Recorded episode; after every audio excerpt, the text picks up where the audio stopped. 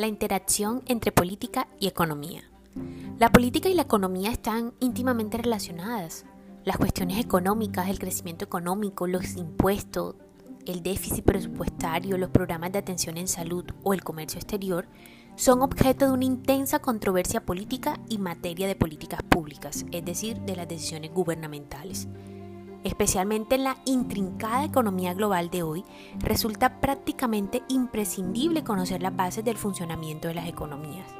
La economía, somos conocedores que es la disciplina que estudia el modo en que los individuos y también las sociedades deciden emplear y distribuir los medios escasos a su disposición para alcanzar determinados fines.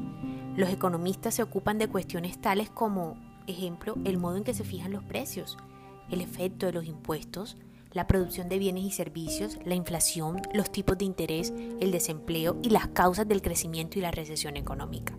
Igual que la ciencia política, la economía es una ciencia del comportamiento. Uno de sus principales propósitos consiste en examinar el modo en que se comportan los individuos y las organizaciones cuando eligen entre opciones y adoptan decisiones económicas. En general, los economistas parten de los postulados de la teoría de la elección racional Así también lo hacen algunos politólogos, de acuerdo con la cual las personas actúan en función de cálculos de interés con el fin de aumentar sus ganancias anticipadas y reducir sus costos o riesgos previstos. En ese orden de ideas, el homus economicus, el hombre económico, es un actor racional capaz de calcular cómo incrementar su riqueza y minimizar sus pérdidas. Sin embargo, desde la perspectiva de la sociedad en su conjunto, la interacción de actores racionales, individuos, corporaciones y gobiernos, no necesariamente produce resultados económicos maximizadores del bienestar de todos. Lo que es racional para unos individuos puede ser perjudicial para otros o para el conjunto de la comunidad. Por ejemplo, si alguien decidiera y pudiera aumentar los precios de los bienes por su cuenta, se incrementarían los costos para quienes demandan esos bienes. Si una fábrica mantiene bajos sus costos porque no emplea mecanismos de control de la contaminación adecuados, los contaminantes que sus chimeneas arrojan al aire no solo son nocivos para la salud pública, sino que también elevan los costos de la asistencia médica de la comunidad. Y a la inversa, también puede ocurrir que las decisiones económicas que son racionales para la comunidad en su conjunto sean perjudiciales para determinados individuos o grupos concretos. Si el gobierno, por ejemplo, decide recortar su déficit presupuestal, aumentando los impuestos, los ciudadanos asumen unos costos que desde la perspectiva del actor racional deberían rechazar.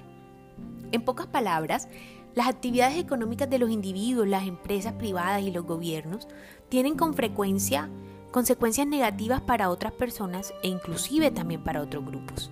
Por supuesto, hay ocasiones en las que las políticas económicas privadas y públicas benefician a todo el mundo en mayor o en menor grado. Una economía que crece puede permitirse mejorar las carreteras, impulsar la investigación médica, conseguir una atmósfera más limpia. Estos casos responden al modelo de un juego de suma positiva con muchos ganadores, pero son más frecuentes los casos en los que hay tantos ganadores como perdedores. Así ocurre como cuando, ejemplo, los recursos que pretenden conseguir los individuos, el dinero, la tierra, los empleos, son limitados. Entonces la distribución de los recursos entre la sociedad se convierte en un juego de suma cero. Es decir, puede resultar imposible mejorar el bienestar de una persona sin reducir el de otra. También suele ocurrir que una decisión aumente el bienestar a largo plazo, el equilibrio presupuestal, por ejemplo, pero lo empeore a corto plazo los impuestos más altos. En estas y otras relaciones sociales derivadas de las interacciones económicas suelen aparecer los conflictos sobre quién obtiene qué. Cuando surge un conflicto sobre cuestiones económicas y se espera que el Estado se ocupe de ella, la economía y la política van juntas.